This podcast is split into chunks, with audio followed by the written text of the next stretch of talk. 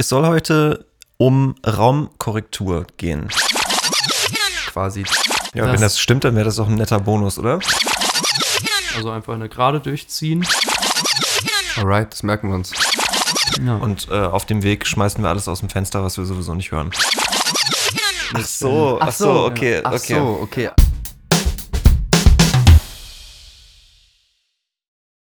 Hallo und herzlich willkommen zur elften Folge Akustik und Drinks. Der Podcast, bei dem wir mit unseren Gästen über Themen aus der Welt der Akustik quatschen und dabei auf viele spannende Drinks eingeladen werden. Mein Name ist Luis Gerken und mir gegenüber sitzt wie immer der wundervolle Johannes Scheierle. Wir sind beide Akustiker mit Schwerpunkt in der Raumakustik. Hallo Jo. Moin Luis, hallo, herzlich willkommen auch von meiner Seite zur elften Folge von Akustik und Drinks. Ist die elfte Folge, oder? Ja. Ist richtig. Ja. Ähm, und ich schlag mal direkt wieder den Bogen zu unserem Gast heute. Ähm, Stefan Eckes ist hier. Stefan Eckes und ich haben, naja, mehr oder minder zusammen studiert. Wir sind uns eigentlich nicht wirklich über den Weg gelaufen.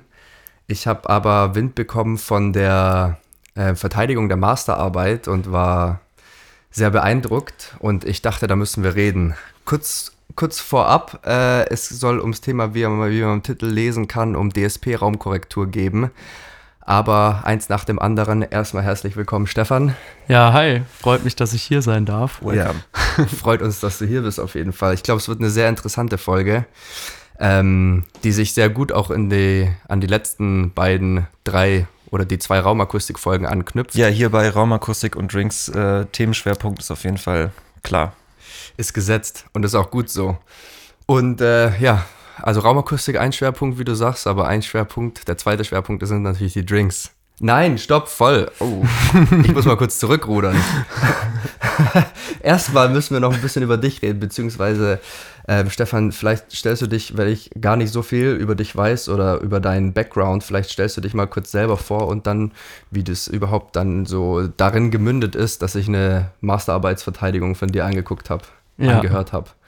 Ja, genau. Wie du schon gesagt hast, habe ich auch AKT studiert. Ähm, bin dafür erst nach Berlin gezogen. Eigentlich komme ich aus einem kleinen Dorf im Rheinland. Äh, das ist in der Nähe von Mainz. Und äh, da war schon immer wichtig, dass, äh, dass sich das Leben um die Musik dreht und um den Wein. Also da hat eigentlich jeder, jede Familie hat da ein, Win hat ein Weingut zu Hause. Es ist so äh, wirklich so ein riesiges Weindorf, wo nur Winzer wohnen. Und äh, zum Glück war da auch viel Musik dabei. Immer halt so, ja, der eine Teil mit Kirchenmusik, aber auch ähm, viele Bands und elektronische Musik. Und ja, dadurch war früh schon so eine Faszination dafür da und äh, wusste immer, dass ich auf jeden Fall in die Richtung gehen will. Für Technik war auch immer ein Interesse da. Und ähm, deswegen habe ich auch ähm, Medientechnik studiert. Also das Mhm. ist ja Elektrotechnik mit Schwerpunkt Ton und Bild.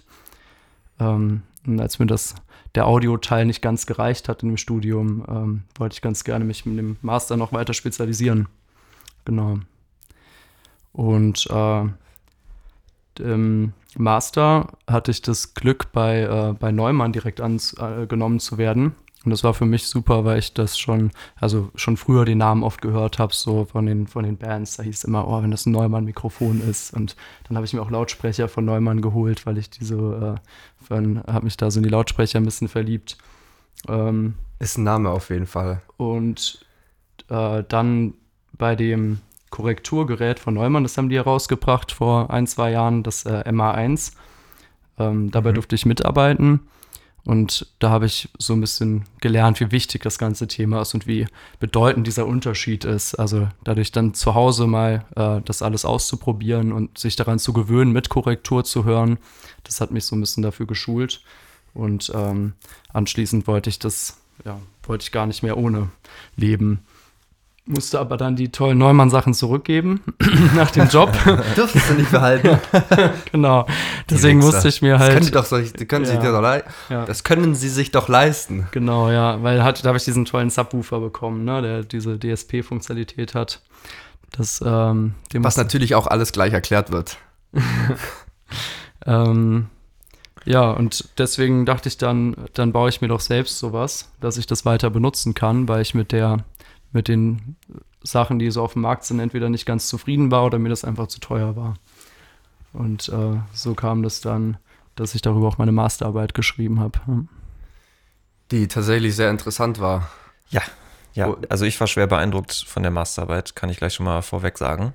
Aber mehr dazu gleich. Ähm, es gibt was zu trinken, habe ich Ja, gehört. ja, ich habe was mitgebracht, weil meine, äh, meine Eltern ein Weingut haben, was schon mein Opa hatte. Wie und alle So. äh, genau, dort, wie bei uns alle. Genau, das ist für andere vielleicht manchmal so, oh, deine Eltern haben Weingut, ihr seid bestimmt reich. Das ist aber äh, nicht so, das ist da alles so sehr äh, naturverbunden. Mein Hat Opa da auch- nebenbei Musiklehrer und so. Mist, wie heißt der nochmal von Wer wird Millionär?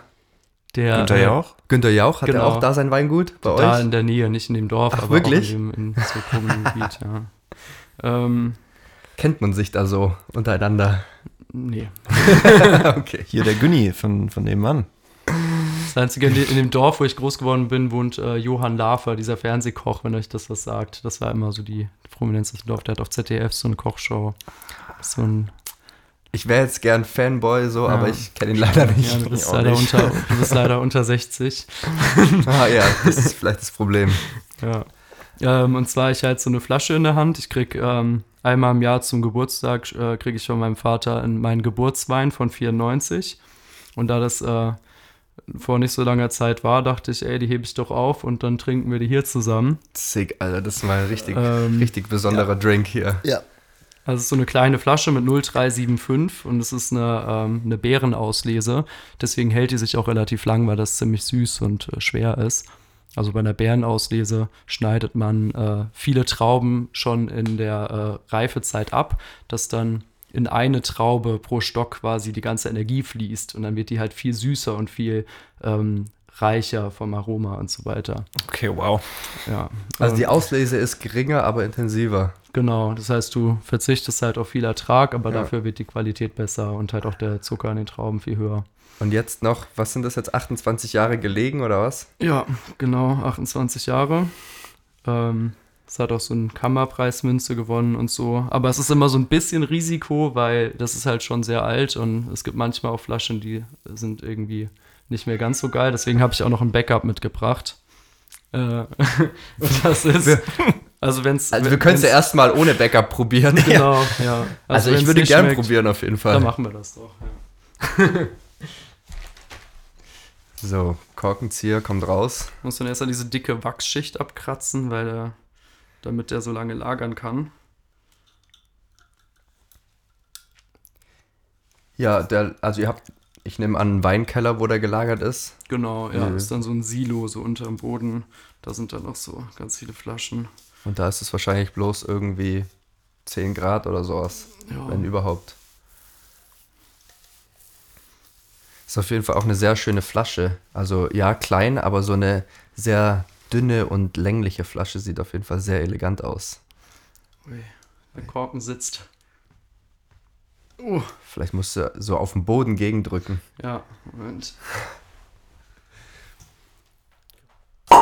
Jawohl! Dann ist du sogar trotzdem raus. Ist die Katze fast an die Decke gegangen bei den, bei den Floppen. Kommst du wieder rein. ja. Genau, hier sieht man auch, wie ein Korken aussieht, der da schon 30 Jahre in der Flasche war. Ja, sieht mitgenommen aus. Schon ein paar Falten. Willst du mal in der Flasche riechen? Ja. Ich riecht tatsächlich gar nicht so viel. Aber es ist irgendwie. Aber das, was ich riech, schmeckt, riecht irgendwie äh, tief. Gute Beschreibung. Ey, das ist aber auch eine. Ach, es ist ein Weinbrand. Nee. Der hat nur 8,5 Prozent. Weil das ist so, was ist denn das? Sieht eigentlich aus wie ein Whisky von der Farbe. Sowas Genau, ja. goldbraunes, gelb-orangenes.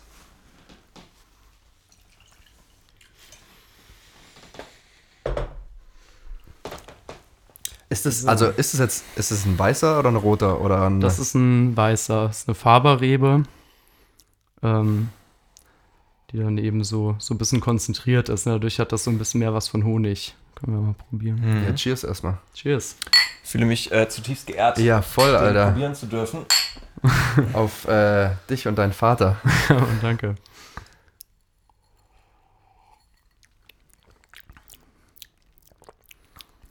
Wow. Der ist richtig, der ist richtig mild. Mhm. Krass. Ja, Honig, Honig Und ist das Stichwort. Ja. Und jetzt Hon- auch gesagt. Ist da Honig drin? Mhm. Ist aber, wow, schmeckt aber richtig süß. Ja. Abgefahren. Das ist Mhm. ja wirklich so ein Dessertwein, ne? Mhm. Aber ich finde das so krass, wie, wie tief das noch geht und was da noch so, Wow, der ist lecker. was da so für Nebenaromen drin sind, ist schon krass. Ja, ist halt fast Traubensaft, aber so Mhm. halt noch intensiver. Und den gibt es quasi auch nicht zu kaufen, oder? Nee. Da gibt es nur noch die 100 Flaschen, die du Genau, jedes Jahr ja. bis zu deinem Ja. Tod bekommst. Ja, mein Vater wollte es eigentlich mal für meine Hochzeit aufheben, aber da das irgendwie nicht passiert. Richtig zum Geburtstag. Ah, hier steht sogar, äh, es steht aber drauf, Guldenthaler Honigberg. Ist das euer Weingut? Nee, das äh, Weingut heißt äh, Weingut Hubert Zimmermann, wie mein Opa. Und der Honigberg ist einfach der Berg, auf dem ja, viel Sonne landet. Wie passend. Ja, schmeckt wie Honig, ist da gewachsen. Krass, ich habe den immer noch im Mund, seitdem ich Mhm. gerade einen Schluck getrunken habe. Ich habe schon drei getrunken. Ich habe ihn auch noch im Mund. Lol. Ist ja noch was da. Geil. Richtig lecker, danke dafür. Gerne.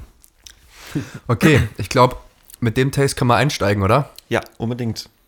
Genau. Ähm, es soll heute um Raumkorrektur gehen. Und zwar bewegt sich das wieder, wie das bei uns so üblich ist, äh, im Feld der Raumakustik. Ähm, wir haben ja schon in vielen Folgen über Raumakustik generell gesprochen und was da die Probleme sind, die entstehen können, dass sich Schall in einem Raum sozusagen unkontrolliert ausbreiten kann und dann unter anderem durch Interferenzen zu bestimmten Problemen führt. Ähm, das möchte man aber normalerweise nicht. Also vor allem bei der, wenn man mit Schall, also mit Musik arbeitet zum Beispiel in der Produktion, möchte man eigentlich ein sehr neutrales Klangbild. Das heißt, die Übertragungsfunktion von den Lautsprechern zu den Ohren soll eigentlich linear und glatt sein.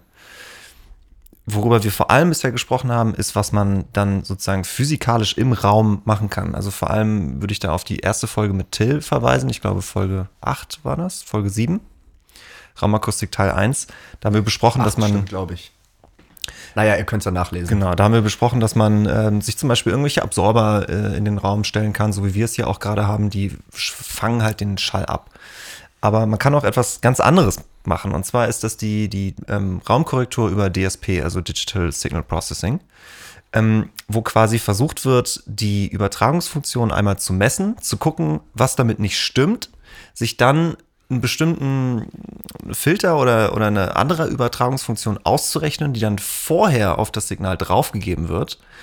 Die ist, macht sozusagen genau das Gegenteil, sodass das, was dann am Ende an den Ohren ankommt, wieder bei Null oder auch mit anderen Worten eine lineare und neutrale Übertragungsfunktion ähm, ist und die ist dann sozusagen entzerrt. Das ist so das grundlegende ähm, Prinzip. Ein bekannter Hersteller, was vielleicht ein paar Leuten was sagt, ist Sonarworks zum Beispiel, Ja, zum die Beispiel. damit arbeiten. Ja. Ähm, genau, und um das zu tun, gibt es viele komplizierte Schritte, viele unterschiedliche Möglichkeiten und dafür sind wir heute hier mit Stefan, der nämlich genauso ein Raumkorrektursystem sich selber überlegt und entworfen und auch umgesetzt hat in seiner Masterarbeit. Und ähm, genau, womit fangen wir am besten an? Das ganze Ding zu erklären. Ja, vielleicht gibst du einfach auch noch mal so eine Overview, vielleicht äh, so sowas Ja. wie am Anfang von so einer Präsentation. Was war deine Motivation? ähm, und was soll das Ganze so, so einfach eingeordnet ein bisschen? Genau, ja. Also für das, äh, für das Gerät oder die, äh, die Software war das, äh, war meine Motivation, ja, dass ich ein eigen, also ein eigenes System haben wollte bei mir zu Hause. Und mir war ganz wichtig, dass das als Hardware funktioniert, ähm, damit einfach ja, die, die Lautsprecher, damit das wie in die Lautsprecher eingebaut ist. Also man, man soll sein System zu Hause anschalten und das soll so klingen. Und äh, vor allem eine intuitive Bedienung, weil das ist es, was mir am häufigsten fehlt. Also die meisten Systeme haben sehr umständliche Prozesse der Messung oder ähm, ja, lassen sich gar nicht einstellen. Bei, bei SaunaWorks muss man 35 Messungen machen und die muss man auch durchführen. Und ich finde, da ist allein diese Hemmschwelle, das neu zu machen, ähm, Hoch. Genau, ja, wenn das, wenn ich jetzt mal die Lautsprecher verstelle, dann habe ich auch schon viele gesehen, die haben das System zu Hause, benutzen es gar nicht mehr, weil es irgendwie zu viel Aufwand war. Und da denke ich, sollte es zumindest eine Möglichkeit geben zu sagen, ich, äh, weil alleine mit einer Messung kann man schon viel rausholen, Mhm. ähm, aber mehrere helfen auf jeden Fall. Trotzdem noch mal so zum Überblick. Ähm, also wir haben ja, viele haben ja Lautsprecher zu Hause.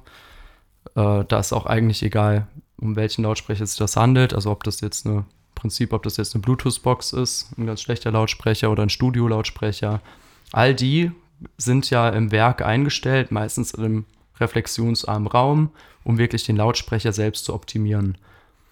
Und heutzutage mit den ganzen aktiven Monitoren ist es echt so, dass die alle ganz schön krass geworden sind. Also auch für wenig Geld, für, sage ich mal, 200, 300 Euro kriegt man schon Lautsprecher, die wirklich extrem linear sind. Also so in 3 plus minus 3 dB Frequenzgang haben im Wirkungsbereich. Ähm, das Problem ist aber, dass es dann zu Hause nicht mehr funktioniert. Also zu Hause sieht es dann plötzlich so aus, dass wir plus minus 20 dB Sprünge drin haben. Ja. Außer wir haben wirklich einen richtig gut optimierten Raum. Und der Aufstellort der Lautsprecher ist auch extrem entscheidend. Ne? Und jetzt könnte zwar der Hersteller das auch im Werk vielleicht so einstellen, dass es zu Hause funktioniert. Das kennt man ja auch dann mit irgendwelchen Reglern. Stehen die Boxen an der Wand oder in der Ecke und dann kann man das hinten einstellen. Da versucht der Hersteller quasi, sich die Abhörsituation zu Hause vorzustellen und dem schon entgegenzuwirken. Aber am Ende kann man einfach nicht wissen, wo die Box steht, wie der Raumgegebenheiten ist. Also man kommt nicht da, also man muss es individuell auf den Abhörort, auf den Raum einstellen. Ja, und am Ende muss man, ähm, muss man auch schon einiges wissen und einiges richtig machen. Also mein, mein Subwoofer hat zum Beispiel einen kleinen Knopf, da kannst du die Phase einstellen. Ähm, wo man sich dann natürlich, wenn man sich nicht auskennt, fragt, ja, was, was mache ich jetzt damit? Also 0 Grad oder, oder 27 Grad? Keine Ahnung. Das Genau. heißt, ja. Ja. Und man, man hört da auch nicht unbedingt direkt einen Unterschied. Ne? Man sch- schiebt dann da rum, aber man ist sich dann auch nicht so sicher, klingt das jetzt besser. Das kenne ich auch von mir selbst alleine mit dem kleinen EQ-Reglern an, so eine, an so einem Lautsprecher. Da ist man oft unsicher und stellt es dann irgendwie doch auf ganz gerade. Oder man, Die werden schon wissen, was sie da gemacht ja, haben, genau. so mäßig. Ja, ja. Man, man ist da doch sehr blind, gerade weil so Gehör sowas sehr Subjektives ist und was man so schlecht vergleichen kann. Oder vor allem, wenn man jetzt nicht direkt aus einer Situation kommt, wo man einen sehr guten Klang hatte, kann man ähm, oft schwer einschätzen, wie gut jetzt der Klang gerade ist in in einem Raum. Ja? Also natürlich grob, wenn man viel gehört hat, geht es schon. Aber ähm, ja, man, man gewöhnt sich da sehr schnell dran, ne? wie an heißes Wasser oder so. Oder an Gerüche. Man sich an schlechten Klang, ja. Ähm, ja, und da ist halt auch eben wichtig, ja, selbst wenn ich äh, Lautsprecher habe, mit denen ich nicht zufrieden bin, also auch der beste Lautsprecher, der teuerste, tollste Lautsprecher, kann eben in einer schlechten Position, einem schlechten Raum einfach nicht gut klingen. Ja, da ist dann der, ähm, der Bass irgendwie schwammig, das, da gibt es so ein Nachher, das ist, Wummer, das ist wummert so in bestimmten Frequenzen. Und das habe ich auch zu Hause im Wohnzimmer, dass dann so, wenn ein tiefer Sprecher spricht, dass dann so eine Mode angeregt wird, dann ist die Verständlichkeit von Sprache auch schlecht. Ähm, und bevor man dann neue Lautsprecher kauft oder sich ein neues Interface oder einen Stromreiniger oder ein neues Kabel, ähm, Ein Stromreiniger. das, gibt- das gibt es in der Hi-Fi-Welt. Ähm, Okay, das ist so ein bisschen äh, Voodoo, Genau. Voodoo-Audio-Technik. Ja. Also theoretisch äh, kann das auch zu einer Verbesserung führen, aber niemals äh, so, dass man das tatsächlich hören würde. Ähm, also bevor man irgendwie viel Geld investiert, kann man eigentlich mit ganz einfachen Mitteln digital, ohne eigentlich ohne Geld dafür auszugeben, ähm, den Klang extrem verbessern zu Hause. Und äh, ja, das wäre auch so mein Wunsch, dass das so ein bisschen rüberkommt, wie man das eigentlich selbst machen kann. Und dass es, wenn man sich an so ein paar Regeln hält, äh, eigentlich auch eine grobe Einstellung kein Hexenwerk ist. Man muss Mhm. halt nur so wissen, was sind so Grundsätze, an die man sich hält. Und äh, genau dabei können wir noch so ein bisschen schauen, wie das auch automatisiert funktioniert in meinem System. Ähm, aber prinzipiell ist das auch in den ganzen Systemen immer ein ähnlicher Ablauf. Ja, vielleicht nochmal ganz kurz zur ähm, Abgrenzung zwischen der, der, digitalen Raumkorrektur und der physikalischen Raumakustik. Ähm, ein Vorteil definitiv von der digitalen Variante ist, dass ähm, es halt nicht immer, man muss sich dann eventuell schon noch ein Produkt kaufen, aber theoretisch ähm, kostet es nichts. Ja, man kann es einfach machen. Was sind denn andere Vor- oder vielleicht auch Nachteile von der digitalen Raumkorrektur im, im Gegensatz zur äh, normalen Raumakustik? Genau, also das ähm, optimal ist es, äh, mit Absorbern zu arbeiten oder ähm, die Position des Lautsprechers im Raum zu ändern, was ja auch nicht immer geht. Zum Beispiel hier steht der Lautsprecher in der Ecke, das symmetrisch im Raum anzuordnen würde schon viel helfen, aber man muss ja auch in einem, gerade in einem Wohnraum Kompromisse machen. Ja. Ähm, und äh, genauso mit der Akustik, äh, mit Akustikelementen. Das ist auf jeden Fall besser, äh, mit Akustikelementen zu arbeiten, aber gerade im tieffrequenten Bereich wird es immer schwieriger. Und äh, da muss ich dann zu ja, aufwendigen, großen Absorbern greifen, die ich in einem Wohnzimmer wahrscheinlich auch nicht aufhängen möchte.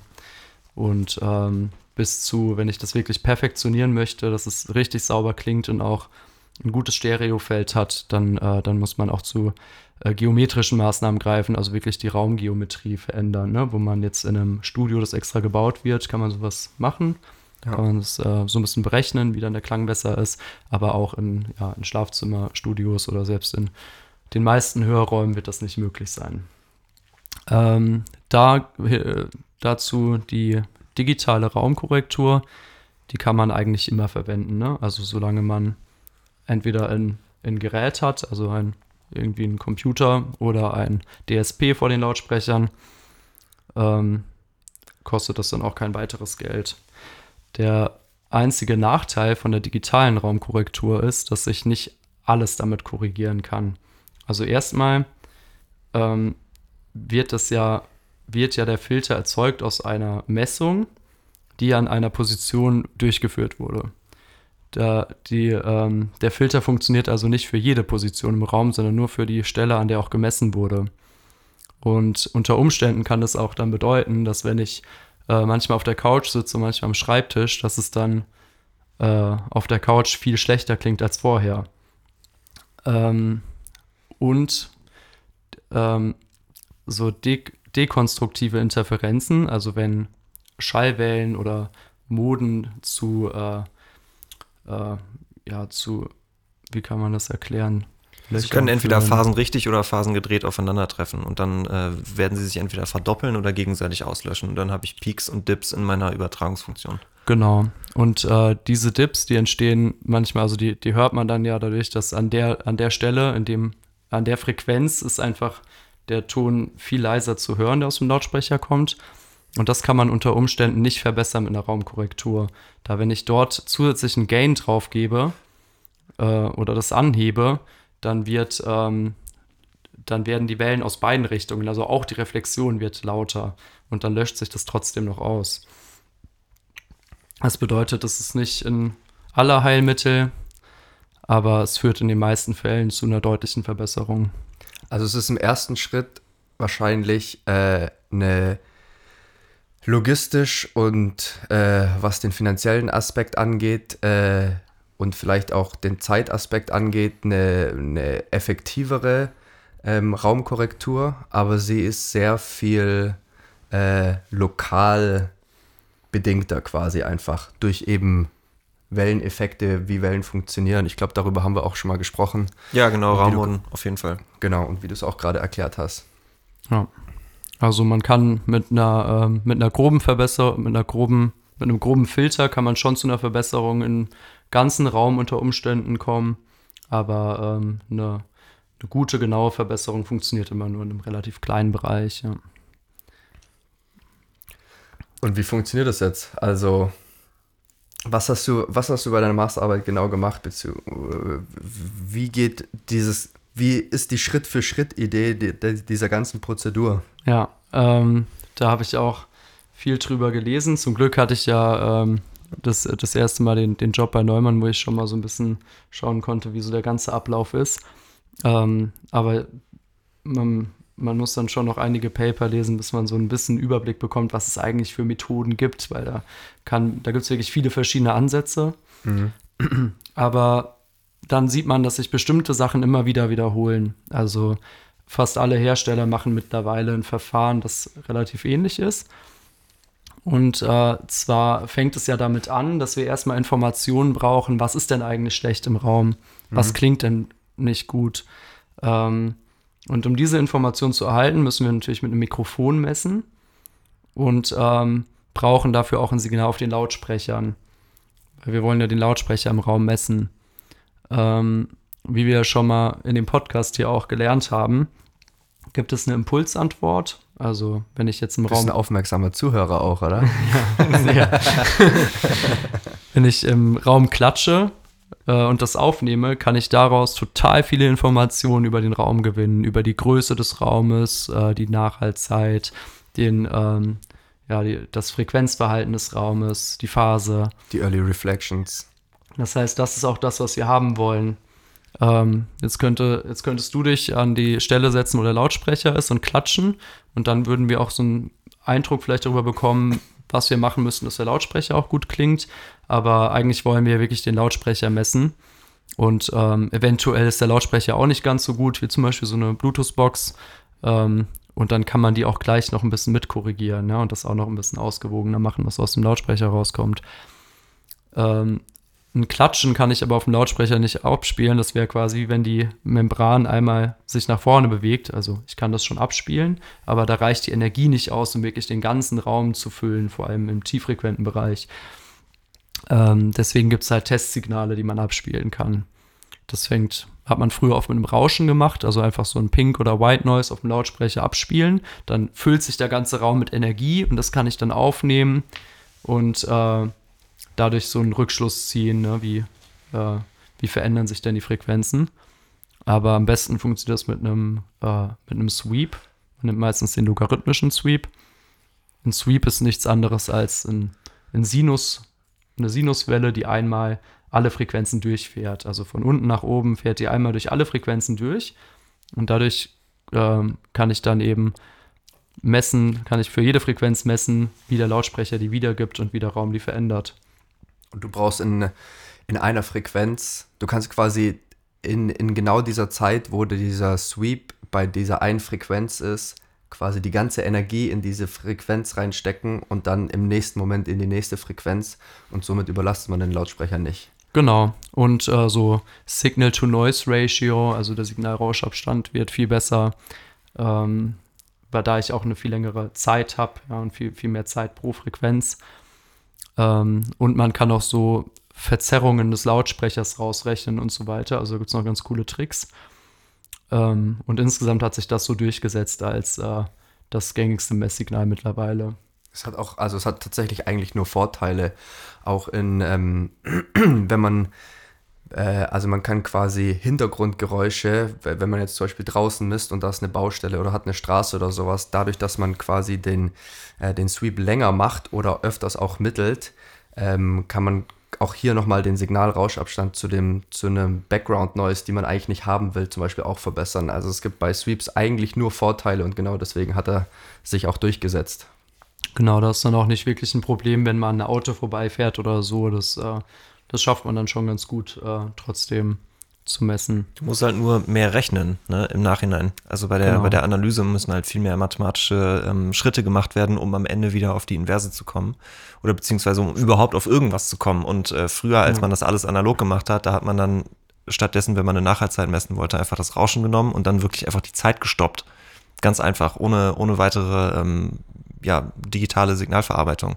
Aber das ist ja heutzutage alles kein Problem mehr. Deswegen benutzt man einfach einen exponentiellen Sinus. Genau. Und äh, das geht dann eben über diese Entfaltung. Da brauche ich also das Originalsignal, also die, äh, das, was ich reingeschickt habe in den Lautsprecher. Da kann ich dann auch zum Beispiel das Signal irgendwo abgreifen dazwischen. Ne? Also ich kann dann zum Beispiel sagen, ich nehme das nach der Soundkarte, dann würde man die Soundkarte gar nicht mehr mitkorrigieren oder auch das Zeitverhalten der Soundkarte würde dann auch ausgerechnet werden, wenn ich zum Beispiel die Latenz nur vom Lautsprecher wissen will. Ähm, aber also diese Entfaltung führt dann zu diesem Impulssignal. ist halt eine mathematische Operation. Das findet man auch in vielen ähm, DSP-Toolboxen, auch gratis im Internet auf GitHub und so. Da kann man das schnell auch so zu Hause mal selbst durchführen. Ähm, ja, wenn wir dann dieses, ähm, wenn wir dann das Signal haben, also unseren Impuls, können wir mit dem ja ganz viele Rückschlüsse auf den Raum ziehen. Also da sieht man am Anfang eben schön einen Ausschlag, das ist der Direktschall, der vom Lautsprecher ankommt. Ähm, und danach kommen ganz viele weitere Ausschläge und das sind die Reflexionen von den Wänden. Das heißt, man kann alleine von diesem Impuls schon mal so ein bisschen sich angucken, äh, wie, wie sieht der Raum eigentlich aus, wie gut ist der Raum. Ne? Wenn der ähm, späteren Verlauf nochmal so hohe Impulse kommen, dann spricht das meistens dafür, dass es da so ein Echo gibt. Mhm. Ähm, wenn der Impuls sehr lang ist, dann, also wenn, wenn das so sehr lange ausfadet, dann gibt es wahrscheinlich eine lange Nachhaltzeit. Also im besten Fall ist dieser erste Impuls deutlich zu sehen und im Hintergrund, die sind alle ein bisschen niedriger. Dann wäre das schon mal ein guter Raum mit, einer, äh, mit einem guten Direktschall-Nachhallverhältnis. Ähm, jetzt möchten wir aber so ein bisschen wissen, wie, wie der Filter aussehen muss, äh, den wir generieren müssen. Äh, dafür schauen wir uns dann den Frequenzgang an. Ja, den können wir daraus ja ermitteln. Wobei wir vielleicht mal anfangen mit, äh, was wir noch an dem Impuls sehen ist äh, die Latenz. Also die, die Zeit, die der Impuls braucht, die der Sound braucht, vom Lautsprecher zu dem Mikrofon zu kommen oder zu euren Ohren. Und äh, das ist schon eine ziemlich wichtige Information, weil ich jetzt die Lautsprecher miteinander vergleichen kann. Also wenn ich mehrere Lautsprecher habe oder einen Subwoofer noch, äh, dann kann man anhand dieses ersten Ausschlags, der kommt, oder eigentlich genau genommen dem Punkt, wo minus 20 dB vor dem ersten Ausschlag erreicht ist. Ähm, wenn ich die vergleiche, kann ich diese Zeit eben korrigieren. Also einfach ein Delay, äh, äh, dem, dem Musiksignal Delay hinzufügen und dann würde viel mehr von den Musiksignalen gleichzeitig an meinen Ohren ankommen. Und dann verbessert sich schon alleine dadurch das Stereobild, auch äh, das Impulsverhalten, wenn ich jetzt einen Lautsprecher zum Beispiel auch einen Subwoofer anpasse, dann allein das führt schon zu einem richtig guten Klang im Vergleich. Äh. Das ist zum Beispiel eine Sache, die, die würde man auch bei einer PA machen, die man im, im Freifeld einmisst. Ne? Mhm. Weil die, die Lautsprecher, die sind ja alle verteilt, die haben ja alle eine andere Entfernung zu dir. Das heißt, du musst erstmal ein Delay einbauen, um sozusagen eine, eine ordentliche Wellenfront zu erreichen. Genau. Das heißt, es ist alles. Auch oder so. Genau. Auch im Freifeld. Also oder, bevor ja. der Raum überhaupt irgendwas macht, ist das schon mal der allererste Schritt, den wir, den wir machen können. Genau. Außerdem sehen wir noch den Gain. Also wenn wir einfach uns von dem gesamten Impuls anschauen, wie, wie laut ist das insgesamt äh, und das miteinander vergleichen, dann sieht man auch schon mal so ein bisschen, wie, äh, wie laut sind die Lautsprecher zueinander. Ne? Ist da irgendwas falsch? Äh, ist da irgendwas, hat gibt es da leichte Unterschiede? Jetzt bei einem, bei zweimal dem gleichen Lautsprecher in einem gleichseitigen Dreieck das wird es meistens schon ganz gut stimmen, aber vor allem halt bei so einem Subwoofer zu den anderen Lautsprechern macht das einen gigantischen Unterschied, wenn das falsch eingestellt war vorher. Ähm, ja, können wir als nächstes zu den, zum Frequenzgang kommen. Also, was sehen wir denn? Woher kriegst du den Frequenzgang? Hm? Woher kriegst du den Frequenzgang? Ähm, man kann aus dem Impuls, der Impulsantwort ein FFT durchführen. Also eine Fourier-Transformation Daraus äh, kriegt man dann die Übertragungsfunktion des Raumes. Ähm, Beziehungsweise in dem Fall die Kombination aus Interface, Boxen und Raumübertragungsfunktion. Ganz genau. Ja. Ja. Ähm, der, der Frequenzgang wäre dann erstmal so, dass ich ja von dem kompletten Impuls den Frequenzgang habe. Also da, seh, da sieht man dann schön, ne, wie, es, wie sind die tiefen Frequenzen im Verhältnis zu den hohen Frequenzen. Aber das Problem dabei ist, dass der späte Nachhall gar nicht so relevant ist für das Hören von Musik. Also das Ohr, unser Ohr schafft das, unser Gehirn schafft das ganz gut, den späten Nachhall von, dem, von den frühen Reflexionen zu trennen und das nicht so mit einzubauen. Mhm. Ähm, das ergibt, es ist dann mehr so ein Gefühl für die Raumgröße ne, und äh, solche Sachen, aber der, ähm, der frühe, die frühen Reflexionen und der Teil, der am Anfang kommt, also die ersten 20 Millisekunden, sagt man üblicherweise, die äh, verändern wirklich die Musik und die Klangqualität und die färben den Klang. Das Mhm. heißt, das ist der wichtige Teil, den wir korrigieren möchten. Ganz kurz noch eine Verständnisfrage. Du hast Mhm. gerade gesagt, der, der späte Nachhall ist gar nicht so wichtig für den Effekt der Musik, der ist nur gut für die, für die Umhüllung. Ähm, das ist auch der Grund, weshalb man als raumakustische Maßnahme gerne Diffusoren verwendet, weil die erhalten zwar den Nachhall, damit der Raum nicht tot klingt, aber sie machen, sie machen ihn diffus, sie machen ihn zu spätem Nachhall, der noch seine positiven Effekte erfüllt, aber eben nicht mehr das, das Klangbild färbt. Genau, ja, das ist ein absoluter Zusammenhang. Ja. Ja. Okay. Dazu wird übrigens auch nochmal eine Folge kommen. Äh, da ist was in der Pipeline zu Hm. Ah ja? Diffusion, Scattering beziehungsweise Streuung allgemein. Aber da brauchen wir bestimmt äh, ähm, die nächsten zwei, drei Folgen oder sowas. Ähm, wird da eine Kollegin aus Aachen was dazu erzählen. Aber das nur on the side. Cool. Aber ja, also um die 20 Millisekunden zu bekommen, reicht es halt nicht einfach nur das abzuschneiden, weil dann, wenn man dann die Welle irgendwo abschneidet und die dann plötzlich so ganz scharf runtergeht, dann würde man so einen Fehler erzeugen oder so, eine, so einen hohen Frequenzanteil eigentlich, der gar Mhm. nicht da war. Deswegen macht man so einen ganz langsamen Fade-out. Also dann nimmt man halt ein, ein Henning-Window. Ach, du bist beim. Fenstern gerade. Genau. Ja. Ja, weil damit, damit fadet man diese Impulsantwort etwas früher aus, um eben diesen späten Anteil nicht mehr mitzunehmen. Also weil das hat sich einfach gezeigt, dass wenn man das mitkorrigiert, das äh, gar nicht mehr so einen guten Effekt hat oder man dann dafür auch Präzision in dieser ersten Wellenfront verliert, ne? die, Mhm. die man ganz gerne optimieren möchte. Außerdem ist ja auch der späte Nachhall mit abhängig von dem Signal, was als erstes reingeschickt wird. Deswegen macht Genau. es ja, Ja, macht genau. auch mal Sinn, einfach das als größten Einfluss äh, Ja. nur zu betrachten. Ja, genau. Der wird ja, der, der verändert sich ja auch. Ja. Wenn wir dann diesen, den Frequenzgang haben, ist dann das Problem, wenn wir bei 20 Millisekunden wegfenstern, dann äh, sind die Bässe auf einmal nicht mehr da. Also die tiefen Frequenzen brauchen einfach mehr Zeit. Die, da muss man länger fenstern für die tiefen Frequenzen, dass man darüber noch ein gutes Bild bekommt.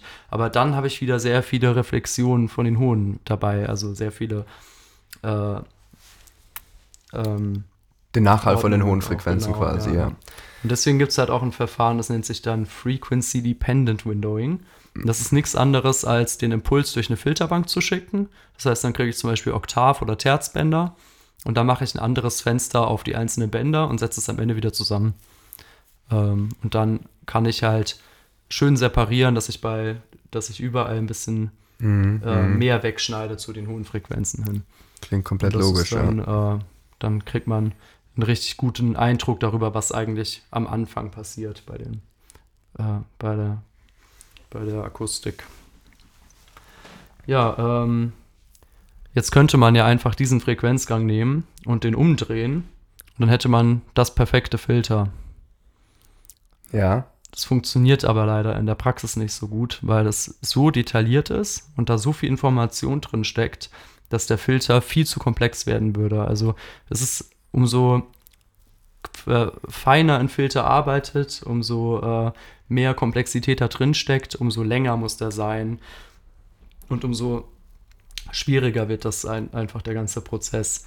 Und dazu kommt noch, dass wir diese Feinheiten gar nicht wahrnehmen können. Also das Ohr arbeitet relativ grob. Es gibt ja diese Blauertschen Bänder oder diese äh, Terz, man, man, man sagt, dass das ähm, Auditive Filter. Ja, ne? dass das Gehör so ein bisschen wie so ein Terzbandfilter agiert. In der Ich Realität dachte fast sogar noch weniger, als ein, also noch gröber fast. Aber Ja. ich, war- ich kenne mich nicht ganz so gut aus. Es ist so, es ist relativ, ne, der Terz, die äh, Terzbänder sind eine ganz gute Annäherung an diese Frequenzgruppen des, Gehör, des Gehöres. In der Realität hören wir schon noch ein bisschen genauer, also vor Ach so, allem bei okay. einzelnen Peaks, die rausstehen. Aber ähm, auf keinen Fall ähm, sollte man Filter bauen, der einfach die komplette Information enthält. Und dafür verwendet man eine Glättung. Das ist dann schon gar nicht mehr so einfach, das äh, mathematisch durchzuführen, da die Glättung ja auf einer logarithmischen Achse durchgeführt wird. Also wenn ich jetzt einfach nur eine normale Kurve habe, die geglättet werden muss, dann kann ich ja einfach sagen, okay, ich teile immer äh, sechs Werte, äh, bilde ich die, die Mittelwert aus sechs Werten und dann fahre ich da so rüber, ne, verschiebe das immer eins weiter. Und da müsste quasi bei so einem Frequenzgang muss dann dieses Fenster immer wachsen, was ich darüber schiebe. Und das ist dann, da habe ich äh, auch relativ lang dran gesessen, dass ich das gut hinbekommen habe. Vielleicht, ich weiß nicht, ob wir darüber mal gesprochen haben. Ähm, also es könnte ein, einigen Zuhörern sehr geläufig sein, dass man ähm, in der Akustik immer logarithmische Achsen verwendet. Aber warum benutzt man überhaupt in der Akustik logarithmische Achsen und gar nicht lineare Achsen? Ja, ähm, das haben wir noch gar nicht gesagt, weil die, ähm, weil das Gehör die tiefen Frequenzen feiner wahrnehmen kann als die Höhen.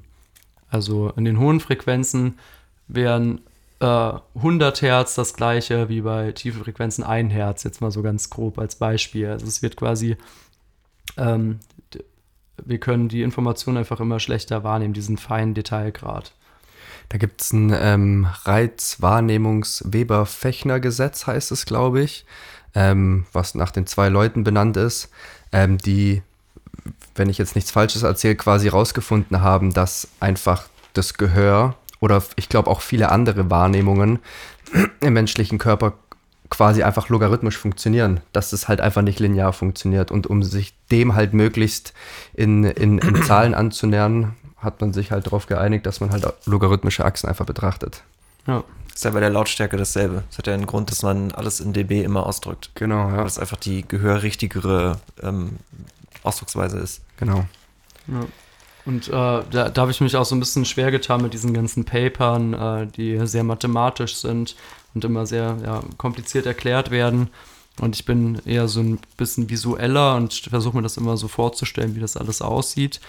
Und äh, da fand ich dann, als ich zum ersten Mal das Warping verstanden habe, da hat es dann vieles einfacher gemacht, weil man, wenn man sich jetzt einfach nur diesen Frequenzgang logarithmisch aufzeichnet, also so wie man den ja meistens in, äh, wie man den eigentlich überall sieht, ne, da wird ja fast nie linear angezeigt.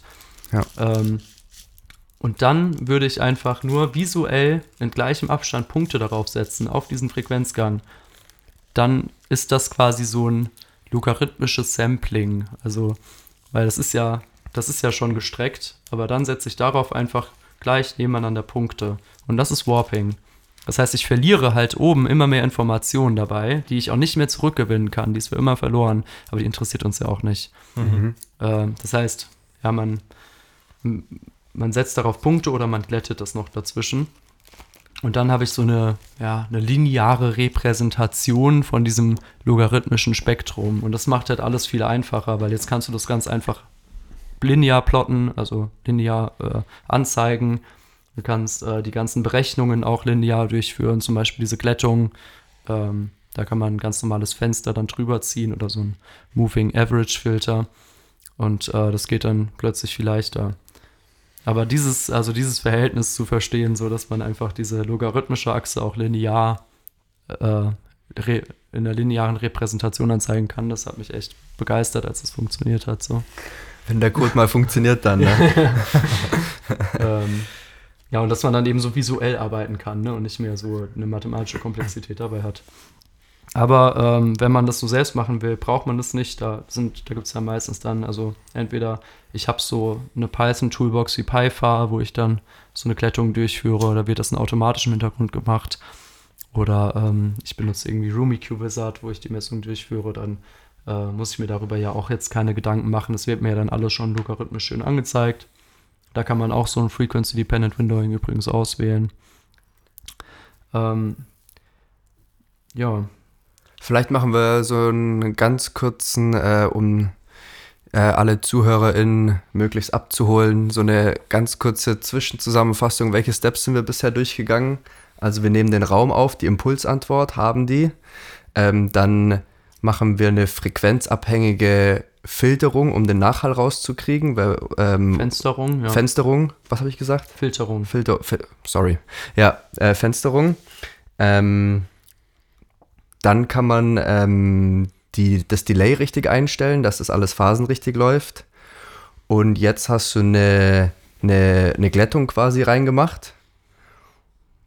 Und jetzt kommt der nächste Schritt, richtig? Genau. Ja. Also wir gehen quasi von der Impulsantwort, die in der, in der Zeitdomain äh, ist, in die, in die Frequenzdomain, in die Übertragungsfunktion. Dann kommt das Smoothing. Ah ja. um das Ding ein bisschen zu glätten. Und damit kann man dann jetzt weiterarbeiten. Genau, und jetzt haben wir eigentlich nur noch so ein, ja, da, jetzt, jetzt haben wir etwas, worüber wir schon, wir haben schon ganz viel Informationen verloren, aber wir haben das Ding eben beschränkt auf das eigentlich Wichtige. Und das ist eben Mhm. ganz wichtig. Also wenn man, äh, wenn man so feinkörnig arbeitet, dann wird, die, wird das Ergebnis nie gut werden von so einem Filter. Ähm, äh, jetzt haben wir diesen, diesen Frequenzgang und jetzt können wir uns den auch anschauen. Ja? Jetzt sehen wir diese Glättung und das ist das, worauf wir, das ist eigentlich schon so unser Prototyp vom Raum, nennt man das. Ähm, Im Prinzip könnte man den jetzt umdrehen und das wäre dann die Zielfunktion, die der Filter haben soll. Dabei muss man aber noch beachten, dass äh, zum Beispiel ähm, Peaks, also Ausschläge nach oben, dass äh, die eigentlich immer komplett gefiltert werden können. Also die darf ich immer reduzieren von der Lautstärke. Aber eben Dips, also diese Löcher im Frequenzgang, die darf man nicht immer und nicht vollständig herausnehmen. Also wenn ich auf Nummer sicher gehen möchte, kann ich das erstmal lassen und wirklich nur mal auf die ähm, auf diese Ausschläge nach oben gehen und da versuchen Filter anzuwenden, die genau diese nach unten drücken oder eben äh, äh, ne, ich kann ja einfach mir jetzt äh, bei meiner DAW oder so mal ein Filter-Plugin drauflegen und versuchen das Bild, was ich jetzt im Raum habe, diese visuelle Repräsentation, gegen die zu arbeiten, einfach einen ganz normalen Filter draufzulegen und mal, wenn ich sehe, oh hier bei 300 Hertz ist ein hoher Ausschlag, äh, dann kann ich den eben um diese dB-Zahl reduzieren. Ne? Also man könnte doch theoretisch den, äh, den, ich sag mal, den tiefsten Punkt in der visuellen Repräsentation im, im Frequenzgang nehmen und an diesen tiefsten Punkt quasi anpassen, um eigentlich nur, weil man dann ja theoretisch nur Überhöhungen weiter abdämpft und keine Unterrepräsentation versucht irgendwie hochzuheben. Dann, äh, ja, dann verliere ich halt aber auch extrem viel Gain am Ende, also Gesamtlautstärke. Stimmt. Und ähm, das Ergebnis wird auch nicht unbedingt gut. Also man nimmt schon zum Beispiel, äh, ist ganz gut, wenn man den Mittelwert nimmt von dem Sprachbereich. Ja, so, wenn ich zum Beispiel schaue, so wo liegt eigentlich Sprache drin, wo sind diese Frequenzen, die wir auch bei zum Beispiel einer, einem A-Bewertungsfilter am besten wahrnehmen, ja, die, die da ziemlich glatt sind. Den Bereich kann ich mir eigentlich nehmen aus, meinem, aus meiner Kurve, aus meinem Prototypen vom Raum und da den Mittelwert berechnen. Und das wäre dann so der Wert, auf den ich das alles einstellen möchte. Das funktioniert dann eigentlich ziemlich gut. Ganz kurz, A bewertet, äh, ich, hatten wir das schon mal im Podcast? Ich, ich weiß es nicht. Das Kann sein, dass wir Fall, bei Emissionsschutz drüber geredet haben. Das ist auf jeden Fall Thema gehörrichtige Kurven. Ja. Und äh, die, die A-Kurve ist quasi die gehörrichtige Kurve für eine Lautstärke von 40 dB. Und was da repräsentiert wird, ist, das, ist die Tatsache, dass Menschen sehr schlecht in der Lage sind, tiefe und dann irgendwann auch sehr hohe Frequenzen zu hören. Ähm, ja, das, das, so kommt auch der dBA zustande. Das ist einfach dann die gehörrichtige Lautstärke. Es ist letzten Endes, kann man ja eigentlich sagen, auch wie ein Filter über den ganzen Frequenzgang, der halt extrem grob ist und einfach die tiefen und die hohen Frequenzen absenkt. Genau, ja. Ich stelle mir das immer ganz gerne ein bisschen vor wie beim Auge. Ist ja auch ein Sinn. Wir sind quasi auf eine Frequenz überall gepolt. Also beim Hören sind wir auf die Sprache gepolt, beim Sehen sind wir auf das Grün der Bäume gepolt. Und ähm, alles, was von diesen Frequenzen weiter weggeht, nehmen wir immer schlechter wahr. Also beim Sehen ist das Rot und Grün. Und beim Hören ist es eben tiefe und hohe Frequenzen. Und das ist der Grund, warum man die immer so aufreißt, weil die hören wir schlecht und deswegen finden wir das irgendwie interessanter, die zu hören. Also davon habe ich gar keine Ahnung, aber ist es so, dass wir rot schlechter sehen Ja. als, als grün? Ja, genau. Bei Grün, also wir haben die meisten Rezeptoren für Grün im, im Auge, weil wir ähm, uns eben im Wald orientieren müssen. Ach, weil viel grün in der Natur genau, ist. und Rot und Blau kommt in der Natur eigentlich nie vor. Blau ist ja wirklich nur der Himmel das und das Wasser durch die Reflexion. Es ist eigentlich dann nur wichtig zu erkennen, das ist blau. Aber jetzt verschiedene Blautöne zu separieren, ist gar nicht so wichtig. Plus Blau kommt nie vor ähm, als Farbstoff. Also man kann auch nichts eigentlich blau färben durch eine Blume. Das sind immer nur so Interferenzen. Lustig, ich habe tatsächlich, also es ist gefährliches Halbwissen, aber mal gehört, ähm, dass die, die ersten Menschen oder menschlichen Wesen tatsächlich auch äh, gar nicht so viel Farben gesehen haben, wie wir es heute tun. Zum Beispiel Blau ist anscheinend relativ spät gekommen. In ich weiß nicht, irgendwelchen Aufzeichnungen oder sowas, ich weiß nicht genau, woher die Information kommt oder wie die entstanden ist, ähm, hat man, glaube ich, doch, das, ich glaube, da gab es Sprache schon, hat man festgestellt, dass der Himmel, glaube ich, als sowas wie grau oder sowas bezeichnet wurde. Und naja, aus äh, evolutionären Bedingungen wie gesagt, gefährliches Halbwissen ist halt quasi ähm, äh, das erstmal entstanden im Sinn, im Auge oder ja, doch im Auge, dass ähm, das differenziertes Farben, Farbwahrnehmen ja. ähm, entstanden ist. Aber ja, das wenn das stimmt, dann wäre das auch ein netter Bonus, oder? Stell dir vor, wenn das stimmt, grau. ja. Da hast du einen guten Punkt. Der, der, der, stell dir vor, die zehn Tage im Jahr wäre der Himmel auch noch grau. Also. Aber da hast du einen guten Punkt. Äh, das ist schon immer möglich gewesen, wahrscheinlich das zu sehen. Aber das Problem ist, wir sehen nur Dinge, für die wir Wörter haben. Und deswegen ist auch Sprache Stimmt, so wichtig ja. und zum Beispiel Inklusion in Sprache, weil wir immer erst Dinge sehen, wenn wir Wörter dafür haben. Ja, und das ja. ist bei dem so. Also es gibt immer noch afrikanische Völker, die kein Wort für blau haben. Die sagen grün zu blau. Ja. Und das ist nur, die sehen so, das, aber die können den Unterschied nicht mehr wahrnehmen, weil sie dafür gar kein anderes Wort haben. Und dann, also im Gehirn manifestieren sich immer erst Dinge, wenn wir die beschreiben. Und das ist, äh, das ist voll interessant, finde ich. Und da merkt man halt so, dass das alles zusammenhängt. Also alle Sinne, irgendwie ist es alles so ein bisschen übertragbar, beim Geschmack wahrscheinlich auch ähnlich. Das war ein kurzer Ausflug zu ja. Visual und Drinks. Optics und Drinks. Ja. Optics and Drinks. Ja, das ist noch so Wissen aus dem Medientechnik, äh, Film, ja. äh, Fernsehzeug und so. Aber äh, genau, deswegen halt tiefe und hohe Frequenzen hören wir nicht so gut, weil ist ja nicht so wichtig. Wir müssen halt unsere Gesprächspartner verstehen. Genau, weil die Sprache sich hauptsächlich mhm also ganz viel um ein ja. bis drei, fünf Kilohertz. Sowas, genau. Und ähm, äh, deswegen nehmen wir das halt auch als Mittelpunkt, um darauf unsere, den Rest der Anlage einzustellen. Ja? Das funktioniert dann eigentlich ganz gut. Also wir könnten zum Beispiel auch einfach einen A-Bewertungsfilter drüber legen und das dann als Mittelwert nehmen. Das mhm. funktioniert auch ganz gut. Oder halt einfach nur, wenn wir das jetzt visuell machen wollen, einfach nur uns angucken von da bis da und dann da eine Linie gerade durchziehen. Ne? Das wäre dann unsere Ziel- Höhe, die wir erreichen wollen von allen. Ähm, also das ist quasi der nächste Schritt, äh, in irgendeiner Form eine Ausgleichung, Ausgleichgerade oder eine Zielgerade irgendwie zu definieren. Eine Zielgerade, ja. Hm? Ja, eine Zielgerade. der, Ziel, der Zielkurve, die Target Curve. Ähm, genau, die ähm, eigentlich mach, würde man die jetzt so glatt machen, also einfach eine Gerade durchziehen und ähm, dann hat man auch einen ausgewogenen oder einen, einen geraden Klang. Aber das ist, klingt nicht immer so richtig gut. Also wenn, wenn man das macht, dann hat einem davor die Anlage vielleicht sogar besser gefallen, weil es dann so dünn klingt und irgendwie sind die Höhen ein bisschen zu harsch oder zu scharf. Ähm, also der erste Schritt ist schon mal zu gucken, bis wohin korrigiere ich überhaupt. Das heißt, da, wo das irgendwie stark nach unten abfällt, äh, links und rechts, ne, da wo der Lautsprecher quasi aufhört zu, zu spielen, da darf ich auch nichts mehr reindrücken, ne, weil das würde quasi nur den Lautsprecher überlasten oder mhm. ähm, bringt auch nichts, weil der Lautsprecher kann da physikalisch gar nicht arbeiten. Also bringt es auch nichts, da einen Filter irgendwie noch einzudrehen. Das heißt, ich muss ja wirklich eine Grenze ziehen, quasi, man kann man visuell machen, da wo es unter diese definierte Kurve fällt, da mache ich gar nichts mehr. Ne? Das kann ich mir quasi schon wegdenken. Und äh, dann habe ich noch mal eine reduziertere Kurve. Ne? Die ist jetzt nur noch quasi da, äh, wo ich auch korrigieren möchte.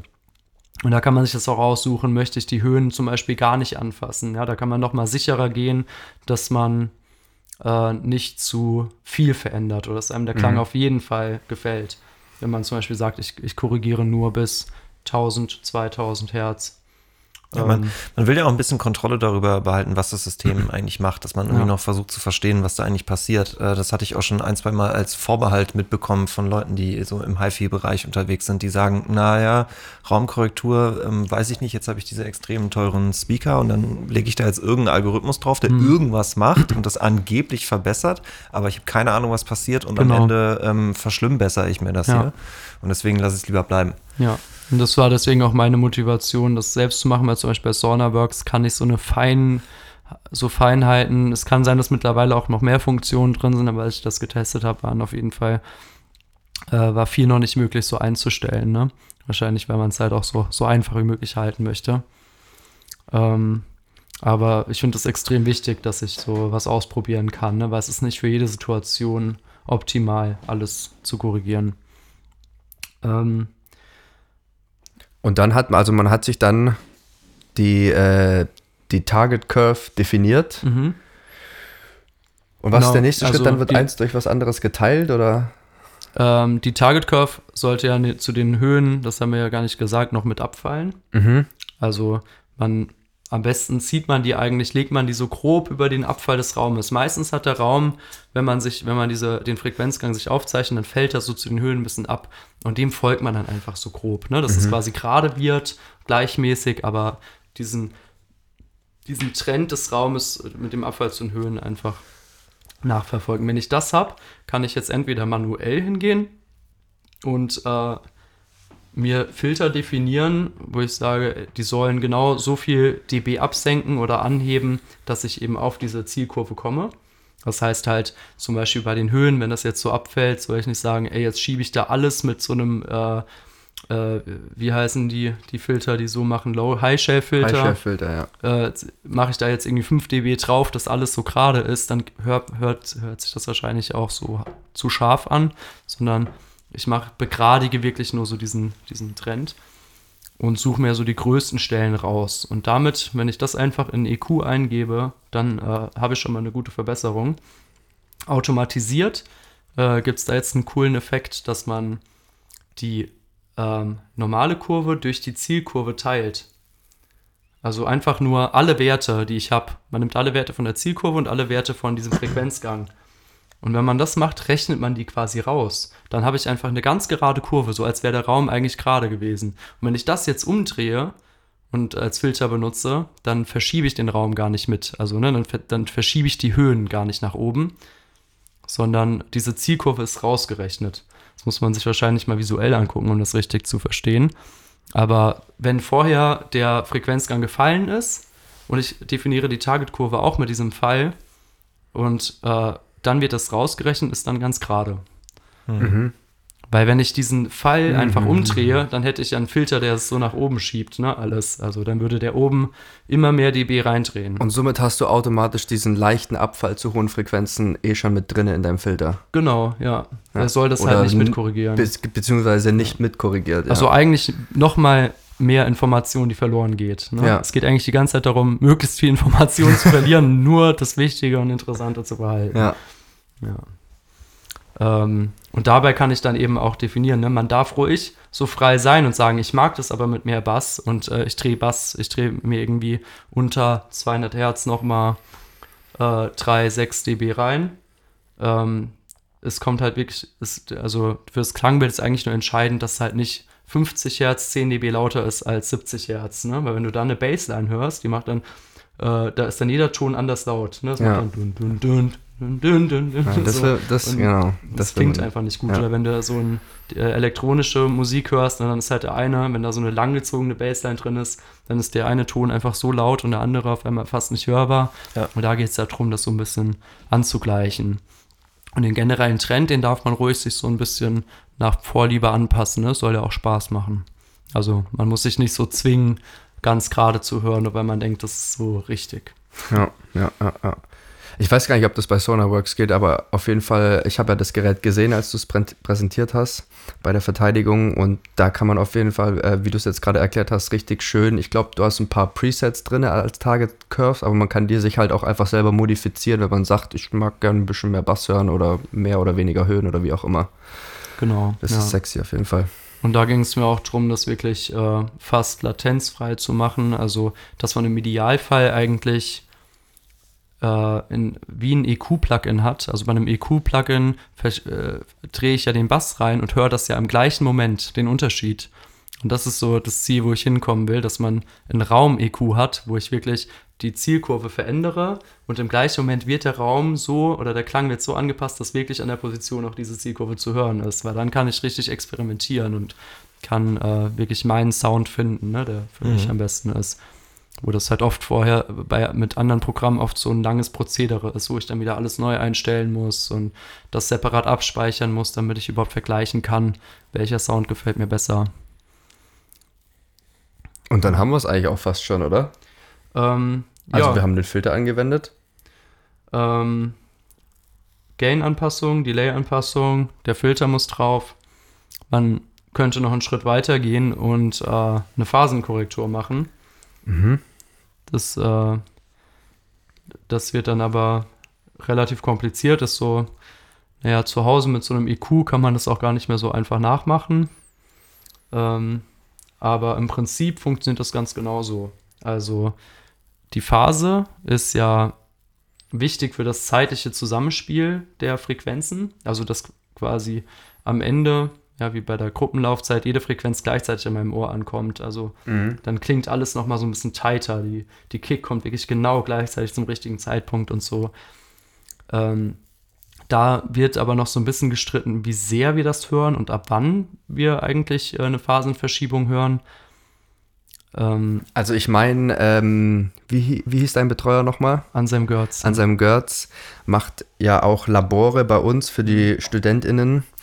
Und ich habe natürlich auch so ein Labor ähm, durchgeführt und ich meinte, dass er davon erzählt hat, er gehört zu 4Audio und dass die so ein Gerät entwickelt haben und das auf der, ich glaube, Tonmeistertagung mal präsentiert haben. Ist, glaube ich, schon ein bisschen länger her. Und äh, das dann aufgebaut haben, so wie er erzählt hat und eingestellt haben. Dann hat er selber mal reingehört und war der Meinung, scheiße, irgendwas funktioniert nicht, ich höre gar nichts. Obwohl natürlich alles richtig äh, ähm, äh, aufgesetzt war und dann ein paar Tonmeister reingekommen sind und sich das angehört haben und die dann aber doch der Meinung waren, dass man was gehört hat.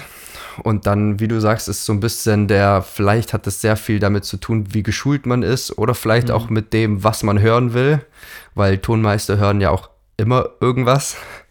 ähm, aber das ist auf jeden Fall äh, nicht der größte Effekt, der auf Raumklang oder Klang allgemein irgendwie einwirkt. Genau, also so wie ich eigentlich überall, wo ich Musik höre, also in Zimmern und auf Veranstaltungen und äh, so weiter, äh, da würde alleine eine Magnitude-Korrektur, also eine Frequenzgangkorrektur schon so viel helfen, weil das ganz oft die Verhältnisse einfach überhaupt nicht stimmen oder wirklich so große Löcher drin sind, wo du halt einfach, wo, wo du extrem viel von der Musik nicht mehr hören kannst, ne?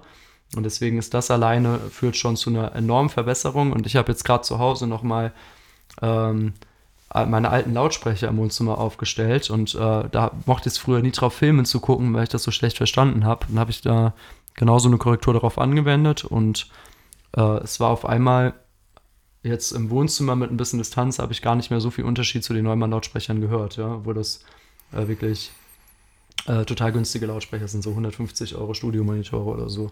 Und ähm, das, dann auf einmal klingt es einfach viel ausgewogener und Mhm. man, man hört mehr. Ne?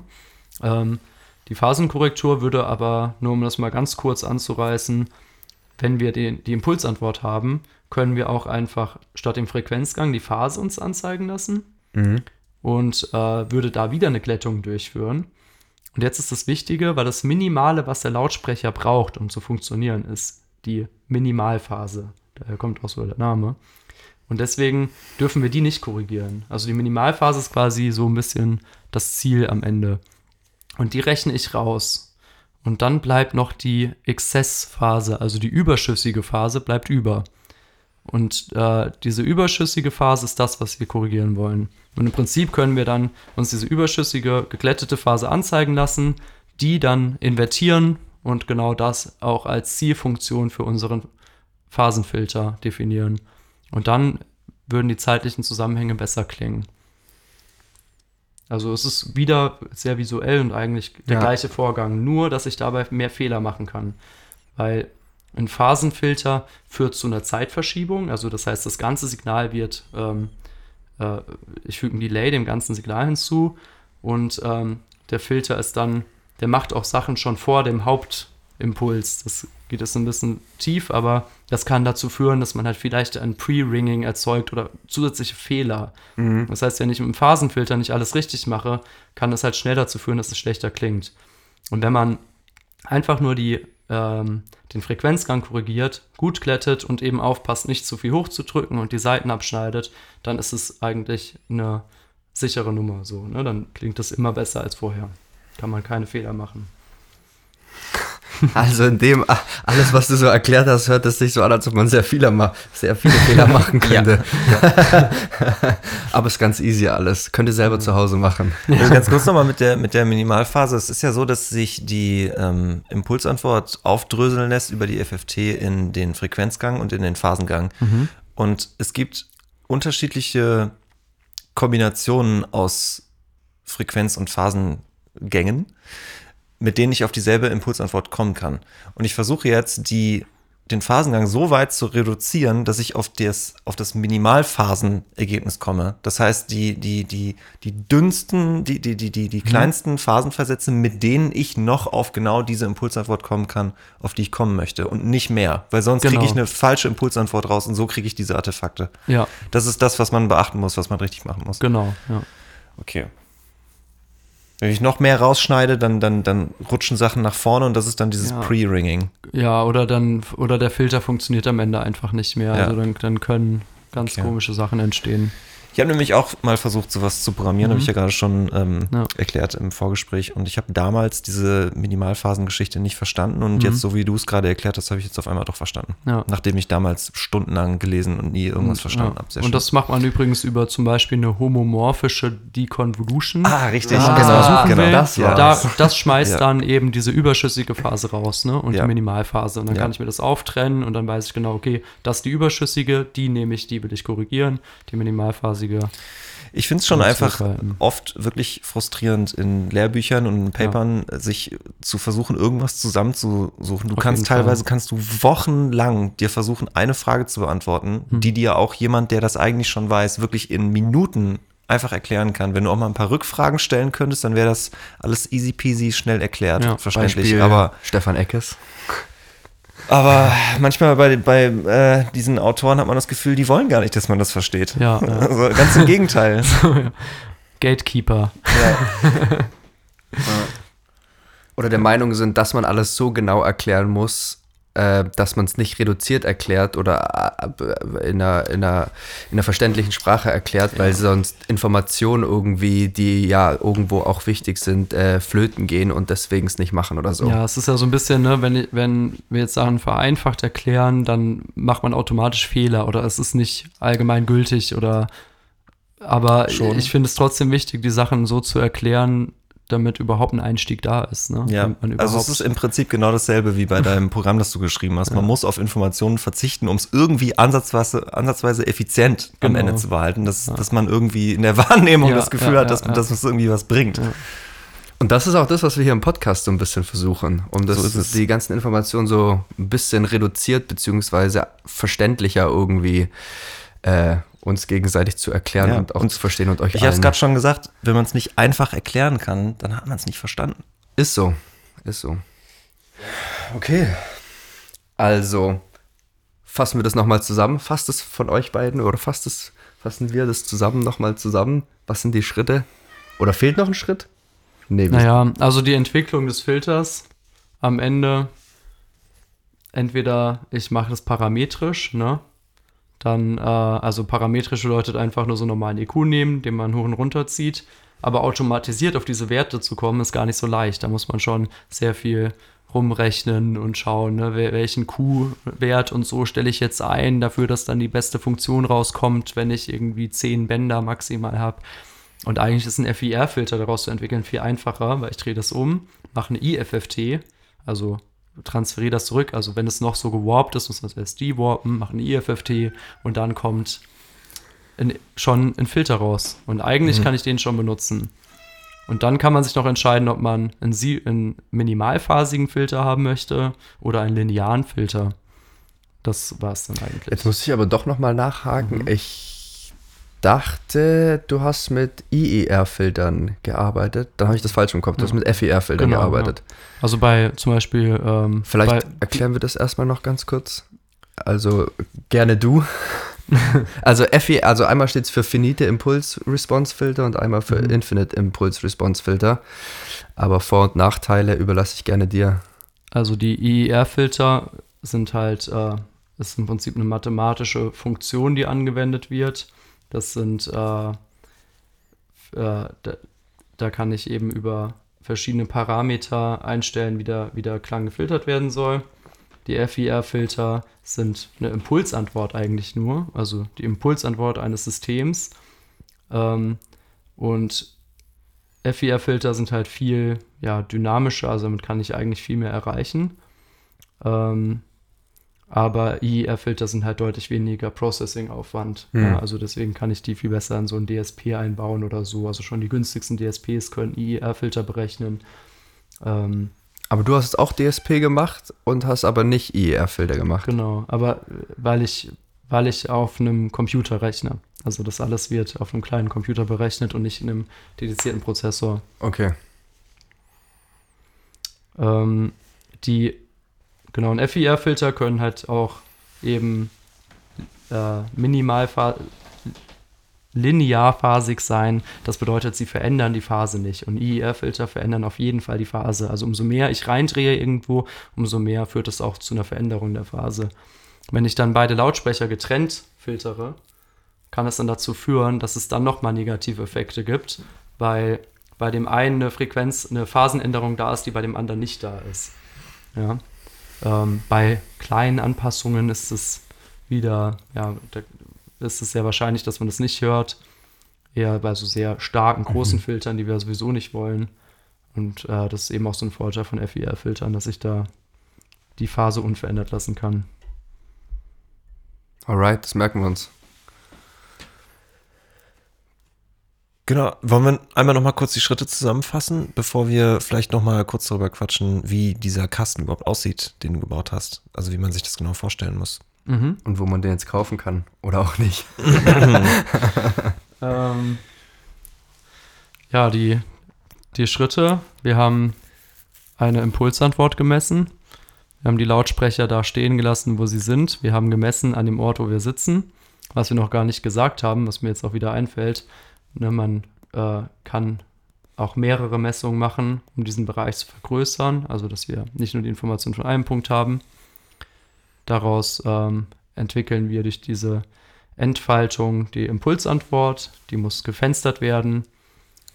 Der Frequenzgang, der daraus resultiert, muss geglättet werden und äh, erhält dann Einschränkungen. Also die Seiten werden abgeschnitten, dass ich eben nicht zu viel äh, in tiefen hohen Frequenzen mache und äh, dann eher Peaks nach unten drücken als Dips nach oben und daraus eben entweder selbst mit, para mit parametrischen Filtern versuchen, das so ein bisschen äh, entge dem entgegenzuwirken oder einen FIR-Filter entwickeln, indem man das Ding umdreht und eine ähm, IFFT macht. Und zwischendurch gab es noch den Schritt, dass man ähm, das Delay anpasst, falls man es Genau, noch hat. ja. Delay- und Gain-Anpassung äh, macht schon extrem viel aus unter Umständen. Also eigentlich ganz easy. Total, ja. Ja, Und äh, auf dem Weg schmeißen wir alles aus dem Fenster, was wir sowieso nicht hören. ja genau. Ja, und äh, jetzt, was Luis gesagt hat, um auf, vielleicht müssen wir da gar nicht so tief ein, ähm, einsteigen, aber alles, worüber wir jetzt geredet haben, war ja so mehr oder weniger von deiner Masterarbeit. Ich weiß nicht, kannst du vielleicht selber bewerten, aber wenn man so deine Arbeit liest, so eher ein kleinerer Teil. Du hast ja tatsächlich da ein, ein, Gerät gebaut mit Interface, mit Touchscreen und allem drum und dran, äh, wo man einfach alles anschließen kann und man sich da so in wenigen Klicks, ohne irgend wirklich was zu wissen, durchklicken kann und es macht, macht alles von selber und funktioniert. Ja. Vielleicht, ja, sag, äh, ähm, Ja, das war genau, also ein bedeutender Teil meiner Arbeit war eigentlich auch ähm, die User Experience oder auch das User Interface, aber hauptsächlich, wie kann man das eigentlich ja auf der grafischen Oberfläche verständlich vermitteln, was man da macht, diesen ganzen Prozess eigentlich äh, so visuell anschaulich zu gestalten, dass man viel einstellen kann und trotzdem nur ganz wenige Elemente gleichzeitig sieht. Ne? So, da, äh, darüber habe ich mir halt viele Gedanken gemacht und ähm, fand ich auch schön, dass ich das in der Masterarbeit machen durfte.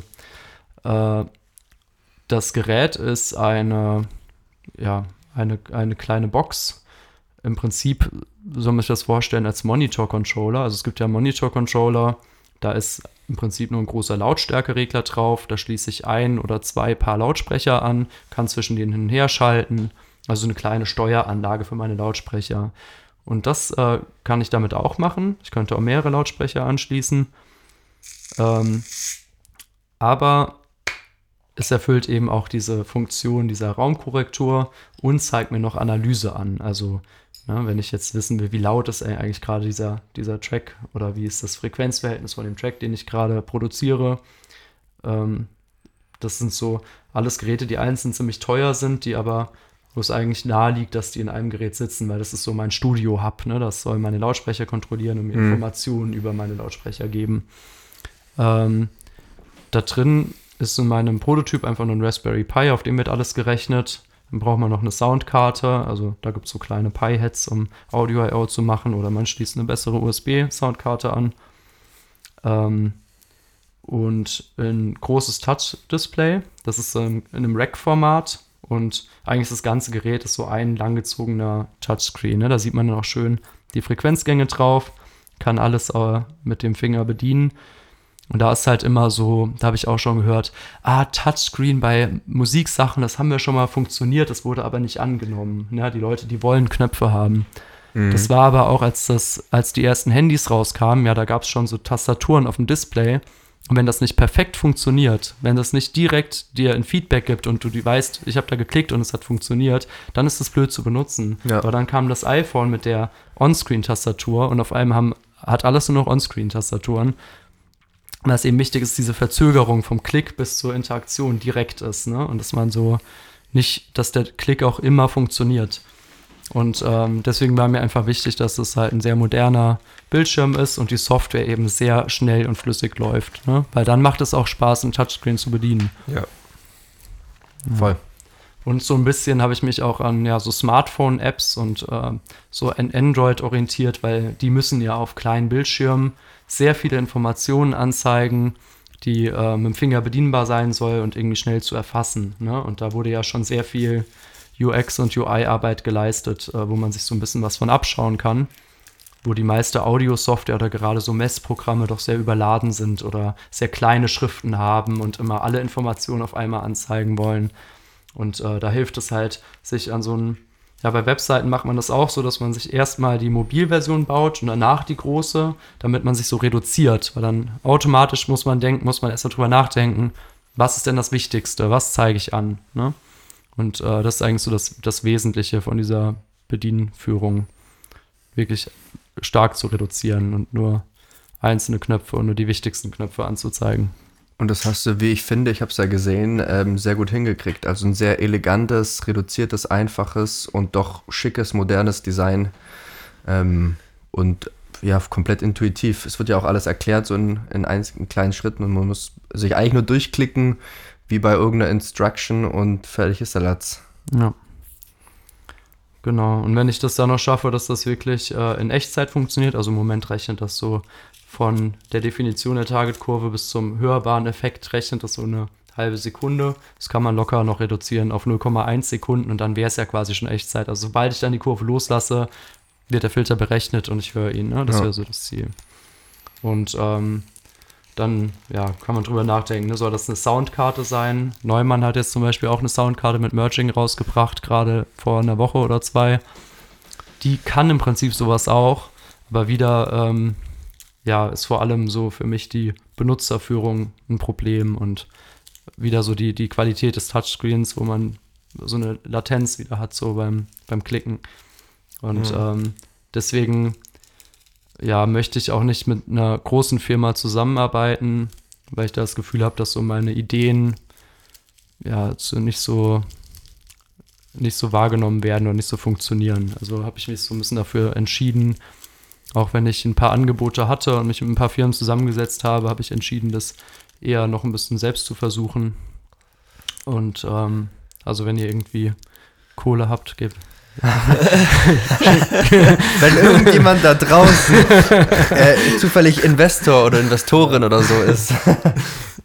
Stefan ist interessiert. Das wäre ja. auf jeden Fall meine Frage gewesen. Was machst du jetzt mit der ganzen Sache? Machst du jetzt äh, gehst, äh, gehst rein in, in, die Industrie und machst äh, Neumann und Sonarworks und wie sie sonst noch heißen, Konkurrenz oder was ist so der Zukunftsplan? Ja, das wäre ähm, das schon so ein Traum. Also generell nicht nur das Gerät vielleicht zu machen. Im, im Kopf habe ich auch schon noch ein paar mehr Ideen. aber so ja, generell Audiolösungen zu schaffen, die halt einfacher sind, verständlicher ähm, und generell auch mehr Audio ins Web zu bringen, weil äh, alles im Browser auch viel einfacher zu bedienen ist als äh, Programme, die man sich run in, runterlädt und installiert. Zum Beispiel RumiQ Wizard, wenn du das installieren willst, das funktioniert nicht im Dark Mode. Also dann geht das Programm einfach nicht auf. Da musst du erst in den hellen Modus stellen auf dem Mac, dass dann das Programm aufgeht und so. Und das kann dir ja alles im Browser gar nicht passieren. Ist es so? Hm. Ja. Lol. Also ich Also arbeite ab- auch damit. Ja, ja, Ich habe es wahrscheinlich noch nie in der Nacht benutzt. Ist mir gar nicht aufgefallen, aber da, jetzt bin ich vorbereitet. Also nee, da, ich dachte halt am Anfang, ich kann das nicht ja benutzen, ne, bis man, also das hat ewig gedauert, bis ich darauf gekommen bin, dass es halt in Das ist wirklich Forum- gut zu wissen. Ich benutze es auch. Ich sehe mich schon eines Tages irgendwo Ja, was messen wollen was und dann ist los ist jetzt? das Also nur absolut beim- Krise, weil das Programm Ja, nicht nur beim funktioniert. Installieren, ne? Also der Installer, der funktioniert nicht. Ach so, ach so, okay, Ach okay. so, okay. Danach Also das immer, schon.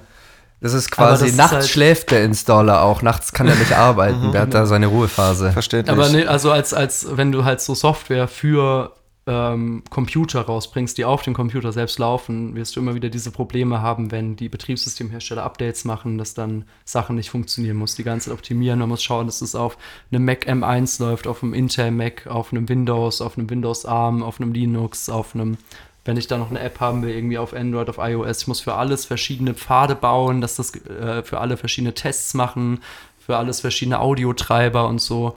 Und das kann man einfach mittlerweile äh, auch im Web machen. Ne? Da gibt es jetzt sowas tolles WebAssembly. Das ist dann, da kann man Realtime-Audio und so. Man könnte im Prinzip eine komplette DAW mittlerweile im Browser bauen, Ach, krass. weil das von der Performance jetzt äh, mittlerweile immer besser geht durch diese WebAssembly-Sprache. Aber das läuft dann nicht übers Internet auf einem anderen Server, sondern es läuft einfach nur über den Browser. Aber genau, auf deinem Rechner. Auf meinem Rechner Aber- über den Browser. Genau, da ist dieses WebAssembly ist halt so Webmaschinencode und der kann halt auf jedem Betriebssystem ausgeführt werden, aber ist halt extrem performant. Wenn man zum Beispiel, ich weiß nicht, so Figma, ob das jemand kennt, das ist so ein Design-Tool im, im Browser. Das läuft auch mit WebAssembly und da kann ich wie in Adobe wirklich so richtig riesige Maps machen mit so grafischen Darstellungen. Das läuft halt butterweich so und das ist. Und dadurch, dass es im Browser ist, habe ich einen User-Account und alles wird da gespeichert. Ne? Da, ähm, so stelle ich mir halt auch Audio-Software eigentlich vor oder so Messprogramme. Das wäre dann so, ja, der nächste Schritt. Also alles web-based machen. Genau. Ja, interessant. Äh, Vielleicht so zum Ende noch äh, gibt's ähm, außer deiner Masterarbeit, ich sag mal, wenn sich jetzt irgendjemand nach dem Podcast dafür interessiert, sich irgendwas dazu anzugucken, hast du da vielleicht äh, irgendwas irgendwo online, wo man sich das angucken kann, ein Blog oder, oder sonstiges oder deine Masterarbeit vielleicht einfach nur frei zugänglich oder so? Ähm, nicht so wirklich, aber ähm, das wäre ja eigentlich mal ein guter Zeitpunkt, ne, meine, meine Webseite online zu schalten. Das wäre dann die neodsp.com. NeoDSP, so heißt das Gerät, okay. Das heißt, die Website ist schon äh, da, aber noch nicht Ähm, gelauncht. Ja, Heute ist Mittwoch, Sonntag kommt der Podcast. ja, Tempo, Tempo jetzt. ja, dann so nicht verfügbar. mal gucken. Aber zumindest könnte ich da mal die Masterarbeit und äh, ein paar Bilder dazu veröffentlichen, dass man sich das nochmal anschauen kann. Geil. Na, wir gucken mal, wenn es demnächst online gehen wird, dann wird der Link äh, in, der, in der Beschreibung sein. Ja. Ähm, ansonsten könnten wir noch, ich weiß nicht, ob das ähm, verfügbar ist, dieses eine Paper von äh, Catchy heißt der, glaube ich, von 2017, Hm. wo er so eine Mhm. Übersicht gibt über ähm, Raumkorrektursysteme, wie die funktionieren. Das ist für die hartgesottenen. Also es ist schon ein ziemlich komplizierter Kram, aber das könnte man ja reinpacken, wenn es verfügbar ist für Ja. Further Reading. Genau, ja. Da wird so ein ganz guter Überblick gegeben über alle möglichen Verfahren. Es gibt auch noch Echtzeitverfahren, wo man einfach nur mit einem Bandpass schaut, äh, wie laut war das Musiksignal, das reingegangen ist und wie laut ist es jetzt. Das macht, das macht man dann zum Beispiel in so einem Apple HomePod oder so, dass sich das selbst immer so ein bisschen anpasst an die Position im Raum. Ne? Das heißt, jetzt Mikrofone, Mhm, stellt in die mhm, Ecke, mhm. dann merkt das, oh, der Bass ist jetzt viel lauter, als ich es eigentlich wiedergebe und dreht dann so ein bisschen runter. Das sind dann so ganz grobe Verfahren, die aber auch schon einen, äh, einen immensen Unterschied machen können und in Echtzeit funktionieren. Ne? Ja, Stefan, krasse Arbeit auf jeden Fall, hat mich sehr beeindruckt. Ähm, Danke. und ich glaube auch alle sonst, die da im Raum saßen, ähm, wie ich mitgekriegt habe, waren alle schwer beeindruckt. Auf jeden Fall eine geile Arbeit, Props. Und äh, ein dickes, fettes Dankeschön, dass du das hier präsentiert hast im Podcast. Freut mich, danke. Hat mir auch Spaß gemacht. Ja, danke auch von meiner Seite. Ähm, wenn keiner mehr was loswerden will, dann würde ich sagen, bevor wir uns verquatschen, lassen wir die Katze raus. die, ich weiß nicht, ob man das hört. Ja, auf jeden Fall Ähm, schon Katze mit uns ganz aufgeregt an der Tür steht. Ja, Und äh, genau, bevor wir uns verquatschen, vielen Dank und auf Wiederhören. Bis zum nächsten Mal. Bis dann. tschüss. Ciao.